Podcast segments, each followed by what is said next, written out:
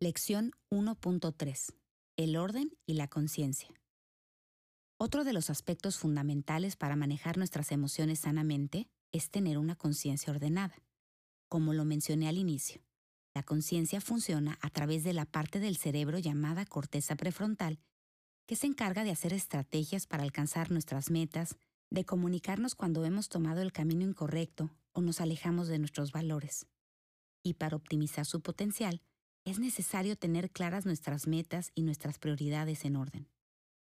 Mientras más ordenada sea nuestra conciencia, mayores probabilidades tendremos de tomar decisiones acertadas, de tener relaciones interpersonales sanas, de manejar nuestras emociones con inteligencia y de convertir nuestros sueños en una realidad.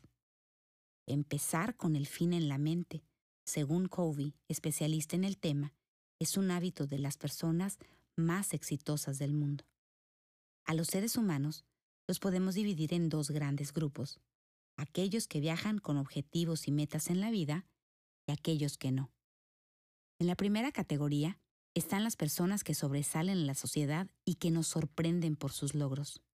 Walt Disney tenía deseos de hacer que los dibujos se movieran, hablaran y contaran historias muchos años antes de lograrlo.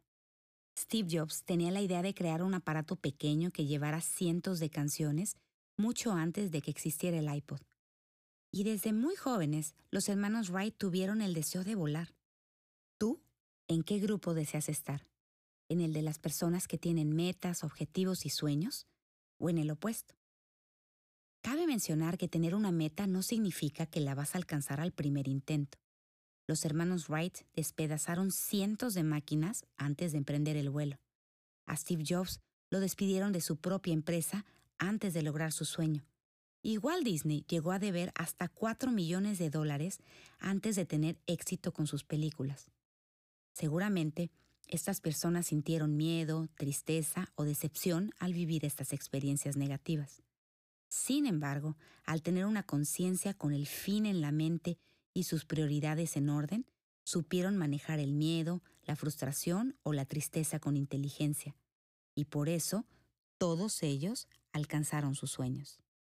La importancia de poner en orden nuestras prioridades. Junto con las metas y sueños que deseamos alcanzar, es necesario poner en orden nuestras prioridades. Tenerlas claras nos ayuda a decir que no a las personas cuando es necesario, a organizar nuestro tiempo estar tranquilos con el camino que hemos elegido a pesar de las presiones sociales. Silvia y Joaquín, de 16 años, eran novios. Joaquín Quería ver a Silvia todas las tardes porque, según pensaba, ella era el amor de su vida y lo que le daba sentido a la misma. Desde que comenzaron el noviazgo, Joaquín tenía pocas ganas de pensar en la escuela. Casi no veía a sus amigos e incluso se alejó de sus papás. Joaquín no había pensado en cuáles debían ser sus prioridades. Sus acciones solamente eran guiadas por lo que sentía cuando estaba con Silvia. Sin embargo, Silvia pensaba diferente. Aunque sentía mucho amor por Joaquín, consideraba que a sus 16 años debía tener claras sus prioridades y ser responsable con su vida. Ser responsable con la vida de uno mismo es una manera de amarse, y el amor debe ir siempre en equilibrio y en dos direcciones, hacia afuera y hacia adentro. Cuando dejamos de amarnos a nosotros mismos, disminuimos nuestra capacidad de dar y amar a los demás. Por eso Silvia reconocía que su relación de noviazgo era importante, pero no la ponía en primer lugar. A sus 16 años sus prioridades debían ser distintas. En primer lugar para Silvia estaba su familia, en segundo lugar la escuela, en tercer lugar sus amistades y en cuarto su relación de noviazgo. Al tener claras sus prioridades, fue muy fácil para Silvia explicarle a Joaquín que ella sí lo quería mucho pero que en esos momentos de su vida, su familia, su escuela y sus amigos estaban antes que la relación de noviazgo. Por lo tanto, quería dedicar algunas de sus tardes para su familia, para estudiar y para sus amistades, y otras tardes para verlo a él.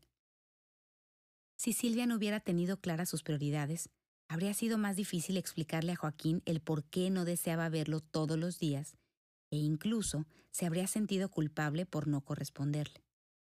Con el ejemplo anterior no pretendo decir que al llegar a la edad adulta y consolidar un matrimonio debes poner a tu pareja en último lugar. En la medida en la que se va formalizando una relación de pareja, esta última debe ocupar el primer lugar en la vida de los individuos. Los matrimonios más felices son aquellos que ponen su relación de pareja en primer lugar.